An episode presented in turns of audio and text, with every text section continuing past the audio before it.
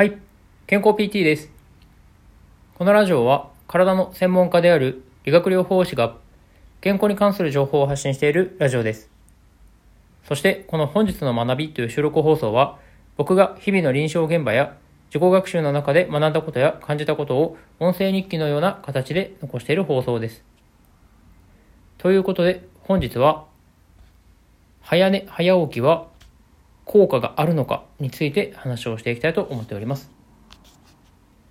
今回はレターをいただいております。そのレターの返答会という形で話をさせていただきたいなと思ってます。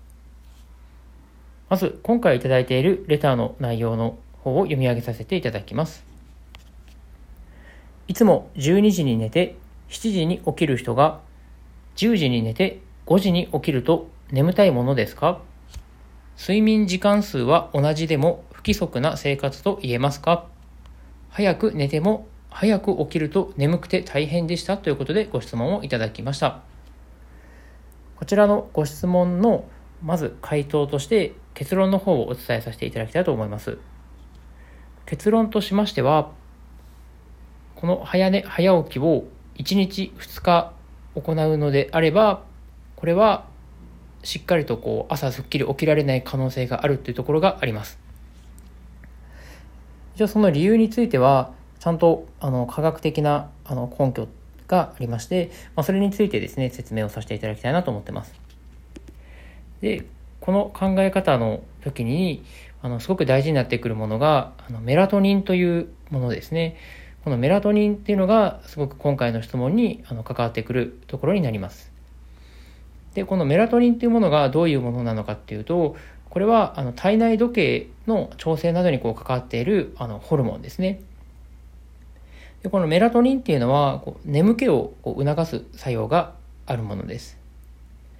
でこれはその光との関係性がすごく強いもので基本的には朝起きて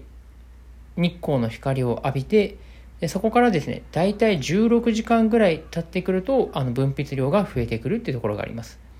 ですので朝起きて16時間ぐらい経つとこのメラトニンの分泌が増えてきて、まあ、だんだん眠くなってきてそれでこうしっかりぐっすり眠れるっていうところなんですよね。で今回のご質問でいただいております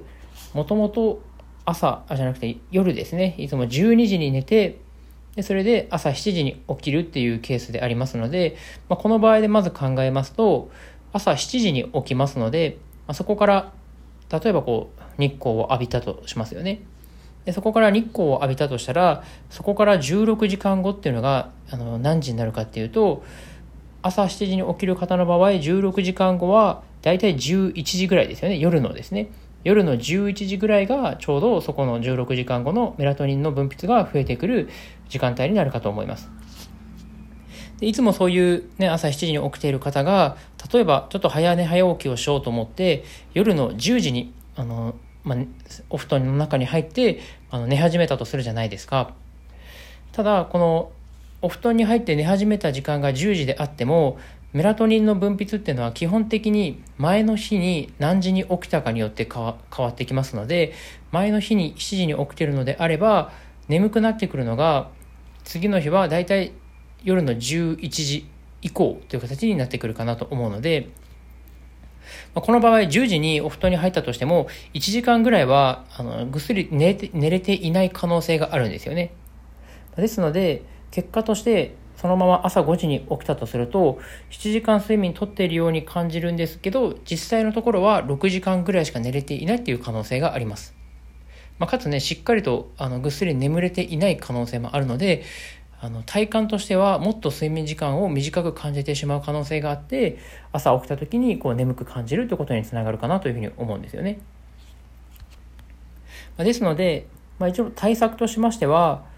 この早寝早起きっていうのは1日2日で行うのではなくて、まあ、1週間とか1ヶ月単位とかずっと続けていくとそのメラトニンの作用がしっかり働いてきて、まあ、夜も早くあの眠りやすくなって、まあ、かつ朝起きた時もすっきりしやすくなるんじゃないかなというふうに思いますので、まあ、ぜひねそういった形であの短期間ですねの早寝早起きではなくて、まあ、長期間の早寝早起きっていう形でやってもらえると朝すっきり起きられるんじゃないかなというふうに思います。